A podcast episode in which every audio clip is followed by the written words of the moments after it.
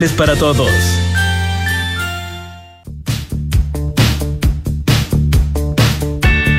Presentamos Café Duna con Polo Ramírez y Paula Frederick.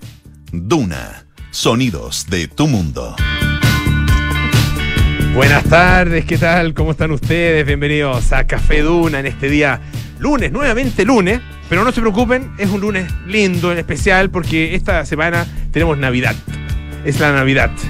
Y después el año nuevo. Y eso es bueno, de- de- debiera mejorar un poco el ambiente. Pese a que lo empeora. Hoy día estuve en un. eh, Paula Frederick, en primer lugar. Bienvenida. ¿Cómo estás? Bien, Polito. Bien. Estuve en un eh, pequeño centro comercial. Un pequeñito, un. poco entre centro comercial y strip center. Una cosa. Ya. ¿Ya? Eh, oye, la locura. Además había feria navideña ahí. Eh, Y la locura, gente. Muchas Sí, no, cosas. sí, eso- Fuimos a eso tomar un café con una persona, qué sé yo, y en- como en otra onda. No, no, no en onda navideña. Entonces es raro, uno se siente extraño como. Uno dice algo estar haciendo mal. Debería estar comprando regalos No, yo, frenéticamente. yo creo que están todos mal. Y yo Mira, estoy bien. Yo también creo que tú estás Sí. bien. Y además, en- en- al menos en mi familia y en. Sí, en mi familia y algunas amigas también. Este año tomamos la decisión, por ejemplo, con mis amigas, de no ser amigas secretas, sino que juntarnos a comer, compartir un rico momento. Bueno. con mi eso familia estamos, hicimos solo- eh, todos amigos secretos, es decir, incluidos mis papás. Todos tenemos que hacer un regalo. Ya. Y con Ah, la, mi bueno. familia política, digámoslo así, también. Y eso te aliviana tanto O sea, la tú, tú carga, tienes que comprar dos regalos. básicamente. Ya. Te aliviana tanto no solo por el tema económico o por el estrés que, que conlleva, como tú bien dices, el, la- el frenesí que hay en todas partes, sino también porque además así uno se dedica a una persona con más cariño, le, le destina más recursos en Oye, todo y sentido. Y, eh, eso, con, con, con límite de, de precio o sin límite de precio. Eh, Porque ese es un tema también. Mira, con límites todos, ¿Ya? pero yo creo que eso no se cumple. Yo creo que al final Ah, no cada uno. Hace lo que quiere. El problema cuando no se cumple Mm, es que hay, hay, hay personas con mayor poder adquisitivo que otras de- dentro de las familias también. Pero por supuesto. Obvio. Entonces ahí, ahí se puede armar un conflicto, pero en general eh, yo creo que es una buena decisión. Eso de tener que comprarle regalo a tantas personas y que al final lo termina comprando cuando tenía una familia numerosa y eh, comprándole a todos los presentes, ¿qué le, es como que terminas comprando chucherías o no? Sí, po, sí, absolutamente. Si no, ¿cómo? Además, bueno, no ¿Ah? sé, para los niños especialmente, eh, hay, hay, hay, hay que de llenarles, llenarlos de regalos, así muchos regalos, uno tras otro, uno tras. Y los cabros chicos al final no. Ya lo único que quieren es seguir abriendo paquetes y paquetes y tiran los regalos para cualquier parte. Porque Claro, lo que quieren quedarse con el, regalo, con el papel de regalo. Más o menos, sí. sí, pero bueno, a lo mejor ustedes nos están escuchando camino a la locura o, o de vuelta a la locura. Y si van camino a la locura o vienen de vuelta, por supuesto que cada uno, que lo respetamos y lo entendemos y también hemos pasado Sí, por eso. sí. Yo muchas veces en mi vida ¿Quién lo pasé. Este año me tocó esta fortuna, pero otros años ha tenido que estar ahí corriendo como loca. ¿Quién es uno, no? Nada, o sea, no es que no seamos nadie, pero para jugar al otro sí somos nadie. Oye, a propósito del tema navideño, hay depresión, existe la depresión navideña. Te creo absolutamente. Es un, eh, es un síndrome. No sé si es un síndrome, pero, pero hay, hay síntomas particulares de esta época del año. Y yo creo, bueno, que tiene, tiene justificación. Vamos a hablar acerca de eso. También vamos a estar con nuestros infiltrados. Por supuesto que sí, con Andrés Gómez, subeditor de la tercera domingo, que nos va a hablar de la última controversia del ya de por sí controversial Michel Houellebecq, el escritor francés. Y en un debate que donde conversó con Michel Onfray, me imagino que seguirá así, me estoy ¿Sí? inventando, ahí. Que donde conversaron Oui, sobre oui, la ah, oui, oui, madame.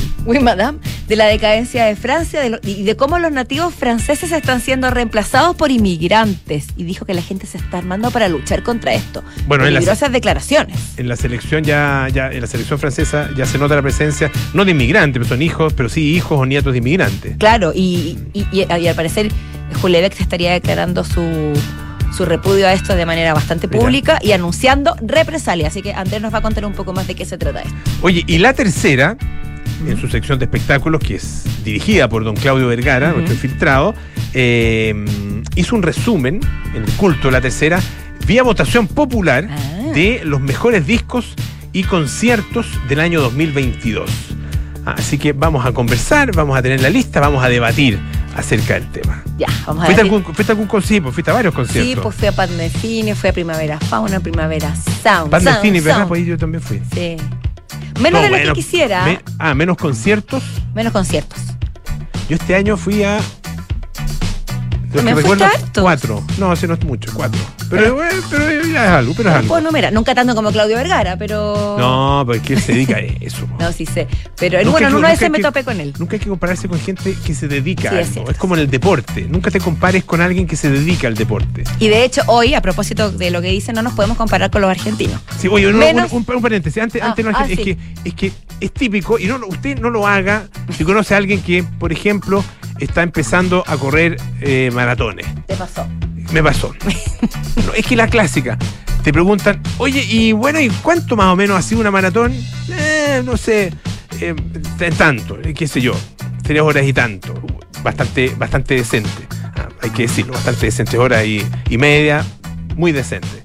Ah, Yo- o muy sea, decente. no tengo- Entonces, pero ya. la pregunta es, eso uno, uno lo sabe porque ha corrido, porque sabe el esfuerzo que implica, el entrenamiento que implica y todo. Pero la siguiente pregunta es, ¿y cuánto se demora el que gana? Clásica. Entonces uno, uno dice dos horas de, ah, pero te es súper lento, po". No, sí, espérate, pero es que el no, me muero. Sí, pero me, me han hecho, o sea, esa secuencia de preguntas y respuestas, yo la he vivido. Oh, qué lata. No, O lata. sea, no, no la he vivido, por razones Ya. obvias. Pero ya, si, si estando ajena a ese mundo, me molesta. Sí. O sea, porque esta gente tan buenas popinas. Ah, Sí. No, y otro- otra cosa que, me, que, me, que he notado es que les gusta, bueno, a la gente le gusta, los que corren, no, no todos, ah, pero algunos que corren, les gusta compararse con, con- con el resto, obviamente. Eh, entonces, me ha pasado exigente que no conozco y se me acerca y dice, oye, oye, oye, ¿corriste? ¿Y, y cuánto hiciste? Y eso es para saber si, si ellos hicieron un mejor tiempo que uno. la competitividad, Flor. Entonces yo digo, no, mira, no sé, no, ni, ni mire. Ah, no, Ay, ni los más picados que han. No sé, no sé, pero darle, darle el gusto a esa gente. Pero bueno, Oh, es que, habla- es que Vamos- hay, varias nuestro. cosas que podemos unir. vámonos nuestro. está, eh, lo picado, la competitividad. Porque ganó Argentina el mundial. Y esto yo no estoy diciendo nada nuevo. Ya todos lo sabemos, nos hemos dado cuenta con crece. Lo Sí. hemos notado por todas partes, en todo el mundo, en todas las redes, en todas las fotos. Para no, etcétera, para no haberse dado cuenta hay que haber estado muerto. La única, La única posibilidad. opción. Porque hasta los, ex- hasta los extraterrestres. ¿Viste unas no, personas pero que quizá los muertos también se dan que cuenta. estaban arriba Maradona puede que se haya dado cuenta. Perdón. Ah, pues eh, tienes, tienes un punto ahí. Mm. De hecho, ayudó para que, Yo creo. para que esto pasara. Sí. Eh, ¿Viste gente que se subió hasta la punta del obelisco? No, no es que sea. O sea, tiene, el obelisco tiene unas puertecillas, una ventanita en realidad. Sí, Y se, un tipo, había un tipo que se salió de la ventana y estaba como parado encima, como apoyado, Ya. Eh, reclinado más bien, en el obelisco, que en esa parte es como, es como reclinable, digamos, no, no, es como un triángulo, ¿no es cierto? Una Sí. pirámide, en la parte superior, con una pirámide. Oye, y esos son muchos metros de altura. No sé cuánto tendrá, voy a anda a averiguar cuánto tiene el ahí. obelisco. Adiós, mundo cruel. Voy a, voy a averiguar cuánto mide. O sea, literalmente arriesgó su. Eh, estaba tan feliz que, que, que de haber dicho: si me muero hoy día, muero feliz. 68 metros, dice, el obelisco de Buenos Aires. Ver. ¿Cuánto mide el obelisco de Buenos Aires? 68 metros. Imagínate estar ahí arriba, arriba. 68 metros es como un edificio de 20, de 20 pisos, 20 y tantos pisos. O sea, si se cae, adiós. A no ser que caiga arriba de una cama de hinchas. Y No tiene, ah, tiene una sola puerta, dice. En su cúpula se pueden encontrar cuatro ventanas con persianas metálicas que se lleva por una escalera marinera de 206 escalones con 7 descansos cada 8 metros. Yo no sabía que se Mira. podía subir. Yo tenía- no tenía idea. Mira, Pero, Pero- bueno, ahora, ahora lo sabemos. Pero había tipos ahí arriba, la loco. es que no me extraña si estaban desaforados. No, bueno, estaban no se las puede culpar. Y total, si se muere, dice, ah, pero morís el día que fuimos campeones. Acabo de decir, sí, lo mismo digo yo. Es como ese cuando uno dice, hoy día me puedo morir feliz. Esa era la sensación de Claro. ¿o no? A veces uno dice, con esto ya estoy listo. La cúspide de mi Pucha, vida. y, uno que, y uno que fue tan feliz con las Copas América, pero esto es, claro, esto es, otra, es otro nivel. Seamos Sí, francos. es otro nivel. otra cosa. Pero Algún día iremos a ver nuestra vida, la selección chilena siendo campeona del mundo. ¿Cómo saberlo? Fuimos Porque campeones de América dos veces, cosa que cuando yo era niño parecía imposible también. Así que, Pero las nuevas generaciones no sabemos cómo vienen. No. y esas son no. supuestamente las que pueden que nos lleven a triunfar. No sé si esta selección en particular o quizás los que vienen. Pueden ser ambos. Puede ser, no sé, hay que esperar. ¿Qué sabemos? No, pero bueno, lo que sabemos es que ganaron un partido bastante peleado, infartante, espectacular. E Insisto, yo no soy entendida, pero así, así noté en mi, en mi entorno y en que había harta emoción. Me gustaría Te comentar. enteraste por la emoción del resto. No, no sí vi el final. O sea, la, la final, pero el final La de la final. sobre ¿Has visto todo. el final de la final nomás? Me enfoqué más en los penales. por, una, por circunstancias de logística familiares y cosas. ¿Y qué estás haciendo a las 12 del día? Subiendo eh, insumos para los que estaban viendo el partido. Ah, está ya. Sí, Mira, eh, qué buena persona. sí, sacrifiqué todo mi, Pero, pero eso claramente no te interesaba, porque podría haber subido todos los insumos antes No de que empezara el partido. No te interesaba el partido. ¿no? Pero sí los resultados y sí me interesa lo que pasó después, porque encuentro entretenido todo lo que se teje alrededor. Como por ejemplo el arquero de la selección argentina El que se mandó el pato Yáñez de la vida. Oye, sí. El pato Yáñez de oro le vamos a poner. Pero ¿por qué iba todo? ¿Sabéis que estaba siendo, la ceremonia estaba siendo bonita? Bueno, Mbappé también es otro tema que podemos conversar. Claramente mostraba en su rostro la decepción y Mm. el desdén absoluto. Eh, y no sabemos, yo al menos no logré captar cómo, cuál era el, el- el mood en, en el público. No sé qué tanto abucheo había, en, lo- en- en los, hinchas que estaban ahí. Pero Dibu Martínez, que es el arquero, Abucheo a- abucheo a- pero ¿quién lo podría abuchear? A lo mejor algunos hinchas franceses, pero eso dijo él. eso dijo Me él, que abucharon los franceses, por eso les mostré la mano. Le mostró digamos. la mano puesta en posición fálica para, para una persona. Una especie de pato Yáñez, sí. Sí, ¿Tú sabes por qué sabe la, tú sabes la historia de Pato Yáñez? sí. Cuando surgió el. Pero no sé cuándo, pero sí sé por qué se le atribuye a en el- Pato Yáñez. En el maracanazo. Mm. No el maracanazo del año 50, sino que el maracanazo nuestro, eh, que es bastante más oprobioso. Condor roja, digamos. Con el, claro, para el cóndor. para el- claro. No, sí lo sé. Pero fue, fue con todo. Porque no solo, no solo fue ese pato, el pato Yañez, no solo fue el gesto con las manos, digamos, ¿ah? de, de, ah, eh, ¿no es cierto? de mostrar eh, sombría, digámoslo así, Sí. sino que además tenía un movimiento pélvico muy curioso. No, no sé curioso, muy, muy eh, elocuente también. Pero bueno, volvamos Pero, al Dibu pero espérate, Martínez. sí, era, era un gesto, pero claro, pero marcó un precedente. Sí, pues se convirtió. Para muchas personas decir Pato Yañez, y con todo respeto a, a don Patricio Nazario, eh, todo lo respeto mucho, gran, gran jugador, eh, para muchos es, es un gesto, más que un futbolista. Sí, pues es- Para muchos niños, exacto como lo que- niños y adolescentes. que es cierto lo que tú dices. Y en esta nota, si esto a mí no se me ocurrió, en esta nota ahora que la leo con más, con, con más detención, también lo, lo citan. Pero bueno, en el fondo, ¿qué pasó? Durante la premiación de ayer, Emiliano Dibu Martínez protagonizó en un necesario momento, dice acá, cuando recibió el guante de oro. Subió al escenario y lo sostuvo en sus manos ejecutando un obsceno gesto. Que él luego de ser increpado y le- obviamente las críticas no se hicieron esperar, seguramente lo, lo- lo interpelaron, digamos, pero ¿cómo arruinaste el momento solemne? Están saliendo campeones. Y dijo que había- era para defenderse de los ataques de la tribuna, del, perdón, de, las- de los hinchas que lo estaban atacando. Y luego después de- Mal, o sea, Sí, vul- vulgar, vulgar, de respeto, desubicado, estúpido. todos los No, adjetivos, todo, todo. todos los sinónimos. Sí. Todas las Todas anteriores. Todas las anteriores. Y Mbappé, por supuesto, te- eh, también eh, fue, llamó la atención por su, por su cara de fastidio. Porque fue, me parece que primero se le entregó a- al arquero, luego a Mbappé y finalmente se le entrega a Messi el balón de, el, el balón de oro Claro, como mejor jugador del mundo. exactamente. Oye, eh, Y- el- el- se- mucha gente se preguntaba Sí, por esta, exacto, esta especie de, de, mm, túnica que le pusieron a, a Messi. Fue, fue raro, ¿ah? Porque eh, la verdad es que como que salió eh, finalmente en todas las fotos con esta túnica puesta junto con sus compañeros y era el único con la con la túnica era raro. Era raro además que, como dices tú, que, la, que nadie enten- porque na- ninguno de nosotros, no ninguno, pero muchos de los que estábamos viendo, no sabíamos cuál era el significado, y además que era el único, y al final el ganador, la, la selección argentina fue la que ganó. Sí, sí. Él ganó mejor jugador, pero, Pero, tiene que es una cosa en conjunto. Pero bueno, el nombre de este mm, de esta túnica es Bisht o Besht. Y se lo entregó el jeque Tamim bin Hamad Al Thani. ¿Y qué significa esta vestimenta, Polito? ¿Sabes tú lo que significa? ¿Qué significa? Se trata de un gesto de honor que Ah. Qatar le, da al le dio al capitán, bueno, el capitán, del albiceleste. Además, es un símbolo de realeza, estilo y elegancia. Allá.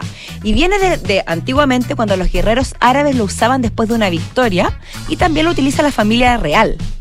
Entonces, eh, lo que dijo el emir de Qatar se lo dio porque Messi es un guerrero que ganó por su país, Argentina. O sea, tiene, una, tiene un simbolismo bastante claro. Mm. Y está confeccionado con pelos de camello y lana de cabra, de cabra, perdón. Así que es, un, es una prenda mm, histórica eh, y muy significativa para ellos. No, sí, bonito. Pero yo que Messi para el momento de. Bueno, no sé, en realidad, difícil saber, ¿ah? Sí, pues nunca nos ha tocado estar en esa No, circunstancia. porque a lo mejor hubiera sido interpretado como una, como una falta como un desaire eh, a, a Exacto. lo- a los dueños de casa. eh, no, no sé. Yo creo que Voy los desubicados son ellos. Fueron ellos en darle esa, en, en ponerle esa, mm, esa túnica en el momento que se la pusieron, porque, bueno, después a lo mejor no había oportunidad. Porque la foto final, o sea, es obvio que tenía que ser con la. Con, bueno, pero Sí. da lo mismo. No se, es que Claro. claro, entre la medalla, la túnica, no se le, no se le luce la camiseta. No. Oye, Tienes un punto. otra cosa, que viste que está cumpliendo, no sé si, no sé exactamente la fecha del estreno eh, de Titanic. Así es. Ah, pero está cumpliendo 25 Oye, años. Buena, buena pregunta. 1997. Chic, chic, chic. Vamos, vamos, vamos. 1997, no, son 25 años. Ah, ya. Sí. No, Era, si eso- era eso pa- no era para distraer la atención porque yo El no día. decía el cálculo. No, el, di- el día es lo que yo me preguntaba. Ah, el día, ya. el día en que se estrenó. Pero bueno, da lo mismo. El- lo importante es, la, es que son 25 años.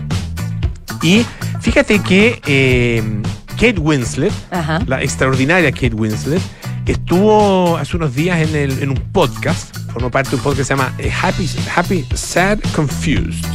¿Ya? Y Sí. eh, la invitaron ahí y fíjate que eh, dice que en su minuto recibió muchos cuestionamientos a una de las escenas finales de la película. Eh, Una estupidez porque no, la- no- no tienen que cuestionarla a ella, tienen que cuestionar a los guionistas o al director. Claro, por como si ella fuera Rose, en realidad fuera el personaje Como si ella fu- fuera Rose. interpretó. ¿Y por qué la cuestionaban? Porque, bueno, Mm. y todavía hay discusión de si, si Jack cabía o no y, y- y arriba de la tabla y si la tabla iba a flotar con Jack encima. ¿Ya? Ha Entonces, causado grandes discusiones grandes discusiones. Entonces, ella dice que eh, efectivamente recibió críticas en ese entonces sobre su peso y su tamaño, que no habían dejado espacio para que Jack, interpretado por Leonardo DiCaprio, eh, cupiera en la tabla. Eh, ellos decían que aparentemente estaba demasiado gorda. Ay, Imagínate. ay, ay. Eran tan malos, dice, ni siquiera estaba jodidamente gorda. Si pudiera hacer retroceder el reloj, habría usado mi voz de una manera completamente diferente, dice. Le hubiera dicho a los periodistas, le hubiera respondido. "Ah, no se atrevan a tratarme así. Soy una mujer joven, mi cuerpo está cambiando, lo estoy descifrando, estoy profundamente insegura, estoy aterrorizada. No hagas esto más difícil de lo que ya es. Qué fuerte. Encuentro toda la razón y además que ella era muy joven cuando hizo Titanic. Creo que era una, no, no sé si sus primeras películas, pero era muy, muy joven. Súper y- joven. Y, había mucha exigencia. Ella misma ha dicho, bueno, sabemos todos, o podemos intuir que James Cameron es un director bastante extremo, que lleva a sus actores al límite, que los pone en situaciones complejas. Sin ir más lejos, ahora en Avatar, en la segunda parte de Avatar, a ella la hizo eh, aguantar la respiración siete minutos debajo del agua, tuvo que entrenarse. Sí, Y pues. ella misma, antes de empezar la grabación, no, cuando recién se iba a estrenar Avatar, la- el Camino del Agua, dijo que, que había sido bastante, casi traumática su experiencia con James Cameron en Titanic, pero que era lo encontraba tan genial que quería ponerse nuevamente bajo sus órdenes o bajo su dirección. Oye, tenía 22 años. por Mira, pues súper joven. Y fíjate que eh, hace un tiempo, y que me acuerdo, me acuerdo de haber leído estas declaraciones, hace un buen tiempo ya, eh, en un momento en que ella recibió los premios, eh, hizo un discurso en los premios BAFTA, la entrega de premios BAFTA, y dijo, contó que un profesor de la escuela de, de actuación donde ella estudió, ¿Sí? eh, le había dicho que si se conformaba con interpretar papeles de gorda, le iría muy bien.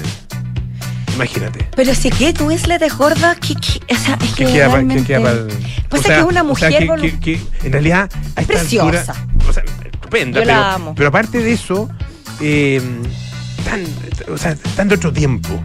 Ah, el- es- esos comentarios ya, ya, ya no, no, no- o sea, nunca se debieron haber hecho. Nunca se debieron haber hecho esos comentarios. Eh, simplemente uno no tiene que hablar del cuerpo de las otras personas. No, eso es lo que siempre decimos y nunca está de más repetirlo Sí. por lo demás. Bueno, y ella Es, una- tam- es un aprendizaje. es un aprendizaje, Un aprendizaje. muy, muy necesario. Mm. Bueno, y ella misma también ha dicho que, que cuando hizo Mare of Easttown, gran serie, gran Ah, sí, personaje, pues. que no se iba a teñir las canas, que, que, que- que no quería que le hicieran eh, Photoshop en el- las fotos promocionales. Ahora hace poco para el estreno de Avatar, El Camino del Agua, utilizó el mismo vestido que había utilizado no sé cuántos años atrás. Y también el comentario, en vez de la película, que sé yo, fue que ella ya vino con el mismo vestido. Ah, Que todavía le cabía, que todo... todo en relación con el peso. Oye, eh, Elon Musk, Y los más. Elon Musk eh, hizo la, o sea, ha tenido dos eh, intervenciones en estas últimas horas, en estos últimos días, bien curiosas, eh, o sea, en, en- entre ayer y hoy, eh, y que le han significado una especie de, de como de, de, de- ¿Cómo se de- podría tiro por la culata. ¿ah? Claro, como de autoinmolación. Más o menos. Eh, fíjate que lo primero hizo una, mm, una encuesta, ah, porque eh, se acuerdan ustedes que había empezado a suspender cuentas de periodistas Así que eh, hablaban acerca de él y que criticaban eh, la, mm, el que él haya decidido dar de baja de Twitter la cuenta Elon Jet, aquí es una cuenta de un joven que eh, sigue a Elon Musk, en, al avión en realidad, Elon Musk en sus desplazamientos por todas partes del mundo y va, entregando información online de esa ubicación. Eh, y bueno, el punto es que eh, apareció, eh, aparecieron, digamos, todas esta- estas cuentas, o sea, esta, est- estas quejas y la, la reacción de la gente fue muy negativa. O sea, reacción de medios de comunicación. Claro, violación Ah, a la libertad de prensa. Claro, porque había periodistas del New York Times, periodistas de diarios súper destacados ah, y, de, y de medios súper destacados. Pero bueno, eran casi 10, 10 los periodistas. Eh, recibió esta ola de crítica y finalmente dio pie atrás. Ah, hizo una encuesta en su es- en- encuesta tweet, digamos, o tweet encuesta, y eh, la mayoría de la gente, fueron alrededor de 3,7 millones de votos, el 59% dijo que estaban eh, a favor de levantar esas prohibiciones ahora. Ah, eh, Ahora. ahora, ya. Eh, y, y bueno, y, esta- y también hizo otra encuesta. Ah, Una encuesta en la que pregunta si debe, y dice además que él va a obedecer la, mm, el mandato de la gente. Y eh, ha dicho que, o sea, pregunta si es que debe, eh, debe suspender, eh, o sea, debe, debe dejar de, de ser el CEO, el mandamás, digamos. O sea, puso de- a cargo su, a su disposición. ¿Cómo Más o menos, Al- más o menos, Se me fue la frase. su cargo a disposición. Su cargo a disposición. Más o menos. eh, y el problema es que perdió. Po. Porque fíjate que el 57,5% dentro de 17,5 millones de personas que votan, 17,5 millones de votos, 57,5 dijo, sí, váyase, deje de ser el, eh, el CEO ah, o la cabeza de Twitter. ¿Qué va a hacer entonces, Polo? Bueno, o sea, dedicar a Tesla, me imagino. No, no, pero ¿va, a de- SpaceX. va a dimitir? Debiera hacerlo. Debiera hacerlo, si es que- porque él- si él es prometió eso, palabra, ¿no? Si es que es hombre de palabra, Yo creo que él sabía que este iba a ser el resultado. Un hombre bastante inteligente, O sea, sí. brillante, por no decir, por decir lo menos. Yo creo que lo esperaba. Tiene que haberlo esperado, ¿no? Si sabe que no existe mucha. La verdad es que, Aprobación. bueno, eh, eh, es una red social, uno tampoco le puede dar tanta importancia, eh, pero, pero ha convertido la verdad que esta red social en algo bastante peor de lo que ya era. ¿ah? Sí. Eh, eh, con, con- con sus políticas. De hecho, se ha- eh, leí por ahí que habían prohibido linkear desde Twitter hacia otras plataformas, hacia Facebook, hacia Instagram, hacia TikTok u otras plataformas ah, eh, que, que- que- son también redes sociales y que son de alguna manera su competencia. No sé si es verdad o no. No, tampoco, pero, pero no, me, no me sorprendería. No, para nada. Para nada. Ay, Elon, ¿qué vamos a hacer contigo? Vamos a la música, Vamos, pues. Ay, qué temazo este, Michael Jackson. Off the wall.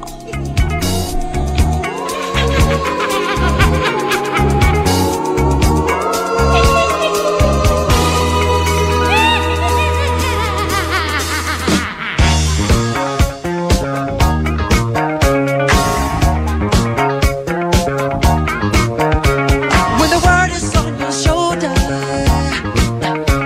gotta straighten up your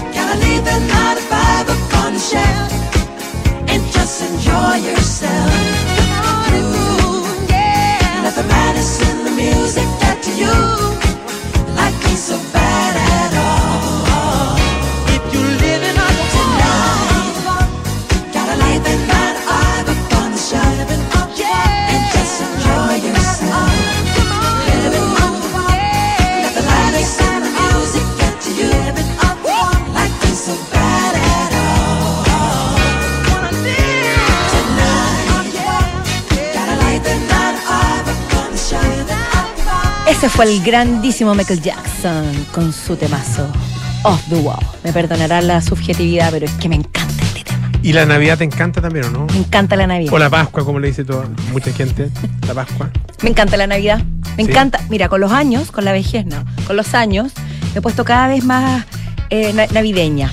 Ay, mira, ya. Me- me- me ¿Pero hiciste, armaste el arbolito o no armaste? Yo lo armé a fines de noviembre. pues. Ah, verdad. Pero no yo.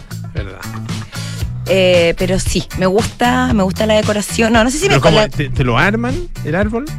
¿Lo arma otra persona? No, no, no, en el fondo no fue, no fue iniciativa mía. Ah, ya, ya, ya. Pero en mi casa se quiso armar antes. Y yo lo seguí con mucha Está alegría. bien, está bien. A eso voy. Uno es libre para armar el arbolito cuando quiera. O no armarlo si no quiere. Eh, también. No. Todo, por supuesto, absolutamente no, pero me gustan mucho las películas navideñas, los sonidos navideños, las campanillas. Pero mi sueño. Navidad, bueno. La- Oye, lo que, lo, que, lo que encuentro raro, eso sí, ¿Qué? ser ver. cosa de los tiempos. ¿Qué cosa? Eh, ver al viejito pascuero con niños en la falda. ah, sí, curioso. Ahí fue una foto. No, no, no es que no es que haya visto muchos, ah, pero, pero es como un, es como un clásico y ya a esta altura ni- el niño tiene que estar parado ahí con la mamá al lado, el papá al lado, el niño parado al frente, a metro y medio el viejito pascuero y, y ahí el viejito lo escucha Claro. y le habla. Así tiene que ser Así- hoy día. Así tiene que ser hoy día. Sí, pues tiene que ser así. Ojalá el viejito Pascuero se comporte y no mire raro, no diga ninguna palabra inapropiada. El, el- el- el verdadero viejito no creo que lo haga. El verdadero viejito no Los creo que ayudantes debe estar demasiado andan- que andan ocupado en estos ciudad. momentos, claro, Sí, como para estar preocupado de eso.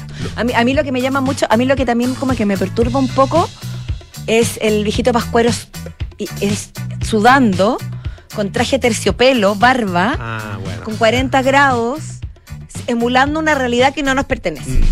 encuentro una tortura para los pobres viejitos y creo que actualicemos. El viejito debería estar con una, no sé, tendría que tener un atuendo un poco más ligero. Como la guayabera del presidente, por ejemplo. Por ejemplo, Mm. la guaya. Bonita la guayabera. Esa blanca como con. Con unas cositas rojas. Ay, Me no, me, no me gustan las guayaberas, fíjate, no sé. ¿No? Para, para mí, digamos. Pero No te para veo otras con personas- guayabera, No, para nada. Soy, no soy de guayabera. No te veo. No te veo. Pero no, no me molestan. Esa la encontraba bonita cuando ya tienen demasiadas Como que me acuerdo de Nicolás Maduro. Se ven, y, y otros personajes que se ven. No, no el presidente, al presidente le tengo mucho respeto. eh, pero otros personajes que se me vienen a la cabeza. guayabera. Con guayabera. Y chilenos también con guayabera. y no, La asociación no te agrada. no, no me agrada para nada. Pero bueno. Se me fue la onda. Entonces tú dices que los pijitos pascueros no deberían usar guayabera. No, no sé. Pero no lo encuentro injusto que Pero con es que, esos es que nadie trajes de terciopelo horrorosos imagínate un encima. caballero de barba con guayabera. eh, el- el- ¿De qué color sería la cosa? ¿Cómo sabrías que un viejito pascuero? No sabía que un viejito No, pascuero. no, lo bien, reconocer- pero me no lo reconocería. Mira lo que nos pone Lucho Cruz. Ah, muy bien. Viejito pascuero. Pero con- igual está con calor. traje. Igual, Igual está en la playa con calor. Streaming, el streaming, ustedes lo pueden ver. en Duna.cl puede ver un viejito pascuero surfeando si. Exactamente. No, si el viejito pascuero debe tener algunas fórmulas, algunas fórmulas para eh, poder combatir el calor. Eh, lo que es difícil de, de combatir es lo que se llama el síndrome navideño. eh, o la depresión navideña, le dicen algunos también. En inglés, Christmas Blue. Ah, Ah, eh, debe que- haber alguna canción en por el ahí. caso que del sea- hemisferio norte puede entenderse por el tema de la luz, de la falta de luz.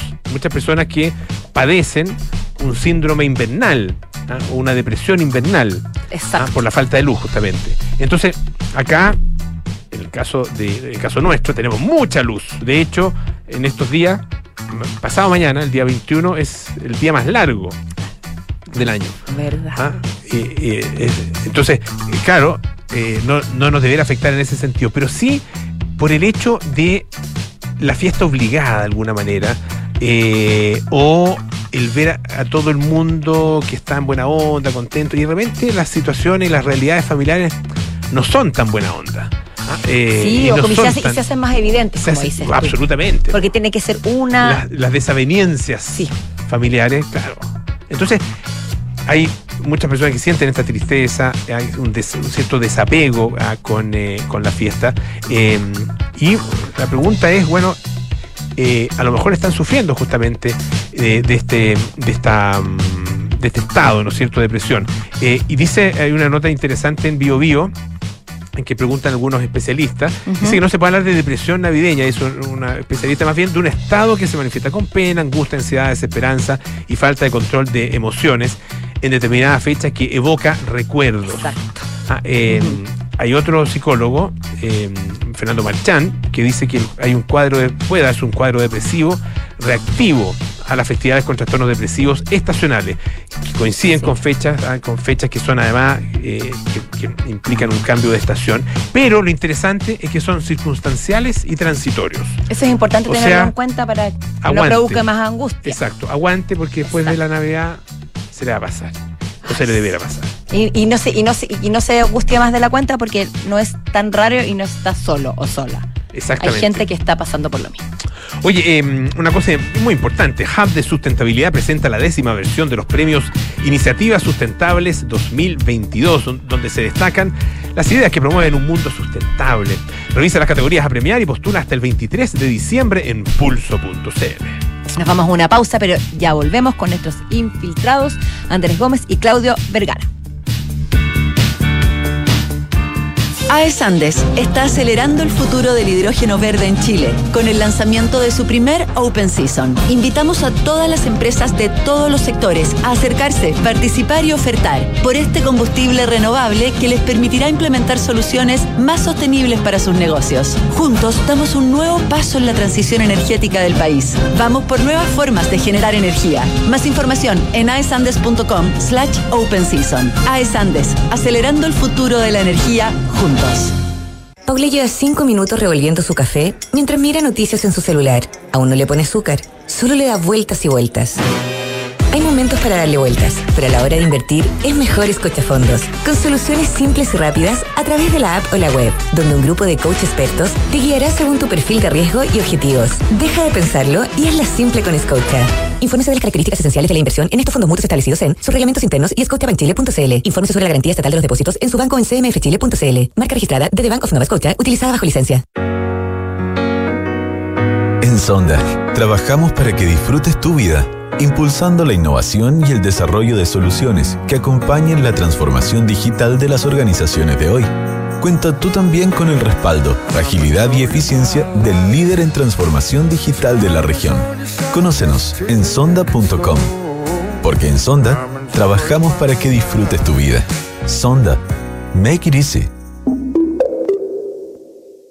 ¿Estás pensando en un viaje por Chile lleno de aventura, montaña y barro? ¿O algo más tranquilo como en una playita, un lago o algo para andar por la ciudad? En salfarrent.cl tienes un auto para cada destino. Encuentra el tuyo, Salfarrent. Amor, ¿crees que todo salió bien? Sí, mi amor. ¿Y sabes qué es lo que me deja más tranquila? Que sé que mi mamá hubiese querido apoyar a María Ayuda. ¿Y cómo? Mi amor, al contratar los servicios funerarios, estamos aportando a cientos de niños de la Fundación María Ayuda, que trabaja por rescatar la dignidad de las niñas y niños más desvalidos, dándoles un hogar a través de sus diversos proyectos. Acércate a nuestras sucursales y recibe toda la información que necesitas. Atención personalizada a las 24 horas. Más información en funerariamariaayuda.cl. Estamos contigo cuando más nos necesitas. Los departamentos de edificio Isidora y Benjamín de Inmobiliaria Hexacón destacan por su diseño, amplitud de espacios y continuidad de vistas gracias a ventanales de piso a cielo. También por sus cocinas y closets diseñados con el sello y calidad de la marca italiana Bontempo. Un proyecto boutique con departamentos de uno y dos dormitorios en pleno barrio El Golf, a pasos del Cerro San Luis. Conoce más en www.exacon.cl. De Fontana presenta El cambio es hoy. Estamos terminando un año lleno de desafíos y aún estás a tiempo de reducir costos y aumentar la productividad de tu compañía. Prepárate ahora y contrata Sapiens, el ERP para medianas y grandes empresas de Defontana que te conecta con el único ecosistema digital de gestión empresarial en Chile. Más de 14.000 empresas ya confían en nosotros. Cámbiate ahora y conecta toda la gestión de tu compañía con Sapiens ERP en defontana.com.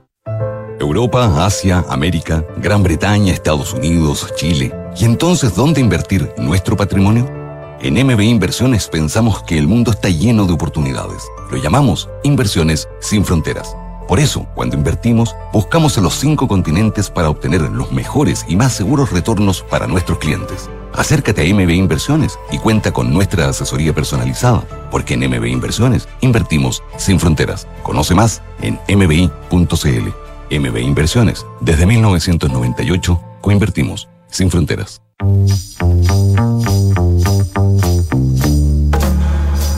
Son los infiltrados en Café Duna. Son las 5.37 de la tarde. Estamos de vuelta aquí en Café Duna, el 89.7, con nuestros infiltrados, Claudio Vergara, Andrés Gómez. Un placer tenerlos por acá en este día lunes. Hola, igualmente, ¿qué tal? Hola, ¿cómo están? Casi, casi navideño, semi-navideño. ¿Cómo están, chicos? ¿Contentos por el, por el fin de semana? Súper. Eh, por los resultados obtenidos. Sí, bueno, por el partido más bien. Por, O no- eh, no por, la tanto. muestra, por la muestra futbolística. Estoy despliegue. terreno para ver cómo se mueve la Sí, cosa, El deportivo. Estábamos neutrales, pero fue un bonito espectáculo. Yo estaba espectáculo. totalmente jugado para Argentina. Ah, ya tú lo hice, Sí, con todas sus no, letras. quería- No, ganar estaba Argentina. neutral. Oye, eh, feliz. Hablemos de rankings. Sí, basta de Sí. fútbol. Hablemos Basta de, de fútbol, hablemos de otra competencia. de otra competencia. Otra competencia más artística, más subjetiva, sin resultados, pero como tal. Sí, eh, bueno, llega la hora de fin de año y llegan los balances. Tuvimos uno hace una semana de los libros y ahora en culto realizamos otros con la, otro con la música, con eh, los mejores conciertos y discos del año, que también naturalmente generan debate, polémica, eh, pasiones encontradas de todo tipo. Eh, vamos por parte, por ejemplo, mejor concierto, mejor concierto en Chile. El número uno lo tiene un artista que eh, apareció hace muy poco en la escena global, es un artista relativamente nuevo, pero que la verdad su sus conciertos son de una calidad y de un efecto que genera en la gente bien impresionante, sobre todo desde el punto de vista visual. Es Z Tangana. Yo vi muchas, pero observación desde el público ignorante, como yo, que no lo conocía. Vi muchos comentarios como el mejor concierto del año, qué puesta en escena más espectacular. Yo no sabía quién era. Ya, ¿no, ¿Cuál ¿no es tu conocías gracia? Tangana? No. No. Bueno, está bien, pues no, No, pues, por Tenemos algo supuesto. de Tangana, Richo, ¿no? Para que lo conozcan, no tenemos Gracias, cuestión- Tenemos que incorporarlo al. Dije, por favor, que no que podemos no. buscar algo por ahí rápidamente. Pero me Demas- acuer- pero- demasiadas mujeres puede ser uno. Pero tengo el recuerdo de mucha gente comentándolo. Sí. Sí. Ya, te lo mando el tiro, Richie. mejor, Está mejor. peor que yo. Sí. Bueno, Gana, para la gente que no lo conoce, es un artista español muy vinculado eh, a la música urbana, como Dato Rosa, él fue novio de Rosalía, por ejemplo, muy vinculado con Rosalía, muy vinculado a la música urbana, pero él la verdad que tiene un despliegue de géneros y de lenguajes mucho más amplio.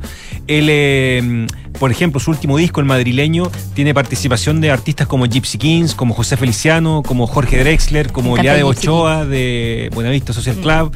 Es un artista que va del urbano combinado con el flamenco, con la música cubana, con la música caribeña, eh, con, eh, con el pop, con el hip hop. Tiene colaboraciones como la de Jorge Drexler, por ejemplo. Es un artista muy, muy diverso, la verdad. Es un artista que a partir del urbano, del patrón rítmico del urbano, se expande hacia otros géneros y hacia otras variantes, la verdad, muy distintas, mucho más eh, adultas, si se quiere.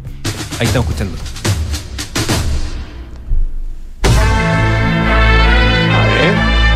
Tiene una onda media cinematográfica el Me, me iba a ser yo, Leo- Sergio Leone, me Sergio. Leone más, más pop, sí. O, o Tarantino. Tarantinesca, sí. Es que lo que con lo que tú estás comentando ya me interesa, como que me, me llama la atención. No, es un artista. me, es me compraste con los Gypsy Kings. El madrileño es un Tiene- gran disco. Y Sí. tiene una, una- tuvo una polémica con eh, era con Nati Peluso me parece Ah, sí, que sí. se sí. hicieron una este, esa- 21 campañas de Prada y ahora duerme aquí. La miro pensando cuánto faltará para que empiece a odiar. La forma que tengo de amarla tan mal mi manera de huir. Pero tiene, tiene la voz un poco como. Es que tiene una voz. Canta como canta muchos artistas vinculados al reggaetón y vinculados a la música urbana, pero es la verdad que su música es bastante más amplia y en vivo es un artista que eh, lo que plantea es prácticamente un montaje teatral, es un musical, donde va relatando eh, la- su- sus canciones, su música, como una suerte de, eh, de relato, de narración eh, visual, donde él aparece en una suerte de bar. eh, con garzones, con gente tiene, que le va tiene un, sirviendo. tiene un videoclip que es así Sí, un videoclip que así, Sí, él hizo claro. el Tiny Desk, que son estos típicos shows Tiny Desk, claro. donde se, Tiny se Desk. rodea de gente y donde cantan en una suerte como de, de mesa redonda, etcétera. Eh, y él, eh, sus shows son así, son muy visuales, eh, son muy entretenidos, son muy dinámicos. Y él también tiene una onda, pese a que es músico urbano, tiene una onda media melancólica. La manera de cantar es melancólica. Él, pese a ser joven, tiene como unas ojeras bastante grandes y un rostro así como eh, medio evocativo. Y una cosa, la verdad, bastante distinta a lo que puede ser Bad Bunny o lo que puede ser la música más explícita de otros artistas urbanos, la verdad. Eh, bueno, él salió acá en esta nota y en esta encuesta de culto como el número uno en conciertos. Segundo lugar para Coldplay, bastante eh, discutido el, el- primer y segundo lugar, más, más que todo porque hay mucha gente que fue a Coldplay y dice que el mejor concierto que ha- ha tenido en su vida, la verdad. Eh, Coldplay fue un gran concierto en el Estadio Nacional, estas cuatro fechas que dieron en septiembre, eh, donde eh, hicieron shows para todo tipo de público, para un público, la verdad, bastante familiar. Sí. Eh, y eh, dieron un show que es más bien una experiencia. Lo que se vale de golpe es un show donde desde que tú te pones esa pulsera que ilumina gran parte del estadio y que hace parecer al estadio como si fueran eh, mi- miles y miles de luciérnagas, y la sincronía que logra Chris Martin y su banda con el público, la- el despliegue de muchos éxitos que tienen, o sea, es una banda que tiene a esta altura un recorrido histórico eh, incuestionado desde el año 2000, eh, me parece que hacen que sea un show, la verdad, también muy completo, es un show, la verdad, Como- muy sólido. como bien espectacular también, Y bien ¿no? espectacular, claro. eh, Tiene un concepto muy claro que lo, lle- que lo lleva adelante a cabalidad. Tiene un concepto claro de que está en un estadio finalmente, una de las últimas grandes bandas que tiene claro que está tocando en un estadio para mucha gente y crea momentos muy íntimos, crea momentos de mucha euforia, o sea, hay papel picado desde el, desde el inicio, desde la segunda canción, eh, bueno, en fin, es un concierto que para los que estuvieron ahí, no me cabe duda que eh, fue un concierto también donde fueron muchos niños, muchos adolescentes, y es una experiencia para ellos súper electrizante ver ese concierto, súper emotivo, había mucha gente que terminó llorando ese concierto, por tanto me parece que, que esté en los primeros lugares de este shows es netamente merecido. Y tercer lugar, eh, Lord. Eh, la cantante Ah, neozelandesa Primavera- que pasó por el Primavera Sound, sí. eh, por eh, uno de los escenarios de este festival que se realizó en noviembre en el Parque Bicentenario de Cerrillos. Es una cantante que eh, viene deambulando por el género indie, por el género un poco más pop, más vinculado a lo- electrónico también, pero que hizo un show muy bueno desde lo visual, muy bueno también desde lo escénico. Ella también escénicamente súper competente y súper atractiva, tiene un magnetismo, la verdad, muy fuerte. Pero además todo esto se combinó con una lluvia, con una lluvia torrencial que empezó a caer ese día en pleno noviembre, atípico para esa fecha, eh, y eso le dio un sentido súper épico al show. Ella misma dijo algo así como, eh, estoy disfrutando este concierto de manera súper profunda, los que se quieran ir, váyanse porque puede ser peligroso que estén acá eh, bajo la lluvia, una lluvia súper fuerte además, pero todo eso le dio un condimento además súper potente a un show que mostró un artista en plenitud de su madurez. Y rápidamente, bueno, mejor disco internacional, Rosalía, presencia femenina también con Motomami, eh, también un disco donde ella demuestra su libertad creativa, un artista que al igual que Setangana usa el flamenco como base, pero también para ir eh, al hip hop, a la rumba, a la música más latinoamericana, al pop, eh, música también muy viral, muy TikToker también ella, tiene toda esa mirada también súper actual. Bad Bunny, Un Verano Sin Ti, No demostrando que. La música urbana está dominando el planeta. Y eh, tercer lugar para el disco de The Smile, que es un, eh, una banda eh, integrada por la, una mitad de Radiohead, por el guitarrista Ah, Johnny Greenwood y por el cantante Tom York, que salieron de Radiohead para hacer un disco y un proyecto paralelo e hicieron este disco que es un disco eh, súper eh, inventivo de lo creativo, o sea, es un disco que tiene pinceladas de jazz, de rock progresivo, de vanguardia, pero manteniendo el acento pop, acento que, bajo mi entender, Radiohead lo perdió hace mucho tiempo. Radiohead es una banda, la verdad, que hace mucho tiempo dejó de tener hits o un talento para hacer eh, melodías Sí, más radiales. demasiado, Eh, de- demasiado para adentro, claro. Y, y The Smile como que un poco recupera eso y logra tener un, un talento mucho más eh, melódico. Estos son los internacionales. ¿Hay nacionales también? Hay no? nacionales, sí. Te propongo lo siguiente, A ver. que lo dejemos para la próxima. Lo dejamos para la próxima. Sí. Lo dejamos ya, Sí. lo dejamos para el, el miércoles en este caso. Miércoles, Ya, sí, dejamos sí. Me 48, gustó podemos ¿te parece, conversarlo más en profundidad. Eh, 48 horas de espera, entonces, de, de misterio. De suspenso. No vaya a oculto, no vaya a No vaya a oculto, no se meta a la página. La antipromoción. Gracias, Claudio. Vale. Don Andrés, polémicas declaraciones de Sí, un mira, estamos que con hace un- polémicas declaraciones. El amigo. Julebeck. El, el amigo Welbeck, claro, está terminando con un año lleno de amor. Eh, está haciendo. De, smi- de smiley cariñosito. Sí, exactamente. Eh, bueno, eh, Michel Houellebecq, Houellebecq, como tú, como tú lo decías, es, un au- autor muy provocador y es un autor que desde hace bastante tiempo ha venido diciendo, y en sus libros, en alguna entrevista también, pero, pero sobre todo en sus libros, ha ido exponiendo cosas que la sociedad francesa a menudo no quiere ver o no quiere escuchar. Eh, y, una de esas, y una de esas cosas tiene que ver con la incomodidad que, se, que, que- que vive, que, que experimenta cierta parte de los franceses con el fenómeno de la inmigración, con el fenómeno de, mm, del islamismo. Ajá. Él tiene una novela que se llama Sumisión, ¿se acuerdan? Sí. Eh, el Sumisión transcurría en el año 2022, que es este año. Eh, y él imaginaba a Francia gobernada por eh, un presidente musulmán. Eh, bueno, él, ha tenido una, él tiene una visión bastante apocalíptica respecto de la decadencia de Occidente. Y ahora pasó que otro pesimista, eh, que es Michel Onfray, que es uno de los grandes eh, filósofos contemporáneos franceses, Francia tiene una tradición de grandes filósofos, y Onfray es un filósofo eh, muy polemista, muy crítico, más bien desde el mundo del, socialismo, un- de, un socialismo libertario, anticlerical, etc. Se juntaron, hicieron un debate en la- una revista que tiene, que tiene Michel Onfray que se llama Frente Popular y que es una revista de ideas, de filosofía. Todavía los franceses son capaces de mantener revistas en papel de ideas que circulan y se. admirable. se- Como Gaillard du Signo, Admirable. como, claro, como- exacto. No cachan nada. no cachan nada.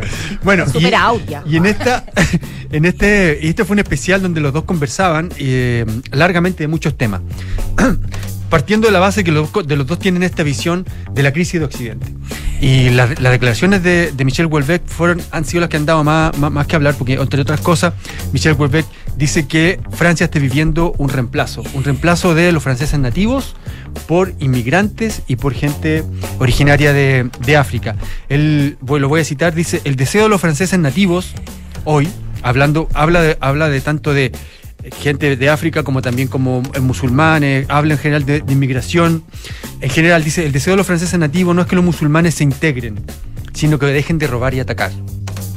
Otra buena solución es que se vaya. ¿Tú crees que representa el pensamiento de aquello de, de- de Francia que no se quiere decir? De una parte sí, yo creo que de- los, na- los- a nacionalistas, los, franceses han crecido, yo creo Sin que duda, claro, eh, por este, por este, por este sentimiento. y- y- y ese sentimiento ha hecho crecer muchos movimientos y partidos políticos en toda Europa. Exactamente. Así y, es. Bueno, Y acá en Chile también. Sí, aquí también. O sea, es un, es un tema, es un tema, es un tema mundial. Eh, Michel eh, Onfray le decía a Welbeck que él siente que la religión no es un problema. Que él cree que finalmente los musulmanes se van a adaptar al- a la forma occidental y, van y se van a integrar al capitalismo, van a consumir. Welbeck, es más pesimista, le dijo, no, la religión es muy importante, vamos a entrar en una crisis, va, se va a producir una descristianización de Europa, Europa va a ser arrasada por, por- por el fenómeno de la, de la inmigración. ¿Y qué dice él? Dice, la gente está comenzando a armarse. Ah, o sea, lo llevó a la práctica. Sí, dijo, la gente está comenzando a armarse y así como hubo un Bataclan, va a venir un, va a venir una, un, un contra. Entonces van a haber, dice, yo pronostico que van a haber bombardeos, tiroteos contra mezquitas y grandes matanzas. Naturalmente, Fue una esto dura. Generó una ola también de rechazo contra Welbeck, acusándolo de incitar al odio, de ser un, un xenófobo, qué sé yo. Entre otras, una de las personas que habló contra Welbeck fue Annie Ernaux, la premio Nobel. Ah, Diciendo, ¿no es cierto?, que, que era, que era efectivamente un misógino y una persona que incitaba al odio. Todo lo cual, al final de todo esto, redunda en que es muy probable, hablando específicamente de Welbeck, que nunca gane el premio Nobel de Literatura. Ah, no, sin duda, ya, ya lo Claramente. Con sí, estas lo declaraciones. Y también, O sea, por supuesto, el, el bus- Borges, por decir bastante menos. Sí, quedó fuera. Quedó Sí, fuera, Exactamente, sí, sí, sí. Y, y probablemente él buscaba encarecidamente generar estas reacciones Yo creo, hacia él. yo creo, a él le gusta la polémica. Sí, le gusta en, est- en esto también ha, estado, ha estado todo cruzado también porque los 10 años de, de su novela Sumisión, entonces también hay como una... Ahí también hay, Hay un hay- efecto hay ahí la mar- de un- marketinero. Sin, sin ir más lejos, a los dos jugadores franceses que se les fueron los penales contra Argentina lo insultaron en redes sociales con ataques racistas y tuvieron que salir sus respectivos clubes, el Bayern Múnich entre ellos, a defenderlos de ataques racistas, pero los dos son de ascendencia africana como gran parte del, del equipo francés por lo demás. Eh, entonces eso te demuestra lo que hablábamos recién de Claro. que hay un sentir, yo creo que Hay de la sociedad francesa muy de rechazo hacia la llegada de inmigrantes, de mezclas, etcétera. Exactamente, Sí. sí, sí, sí. Está delicado el tema. Súper delicado. Ya, pues, señores, muchísimas gracias. Esperemos que, sean, que no sean profecías, sino que solo ideas al viento. Así es. Eso es. Nos vamos, pues. Nos vamos, pero nos encontramos mañana, por supuesto, a las 5 de la tarde, como todos los días. Ahora viene Francesca Ravizza con las noticias y luego puedes seguir escuchando a Polo Ramírez aquí en 89.7 en aire fresco. Chau, Hasta chau. mañana. Chao.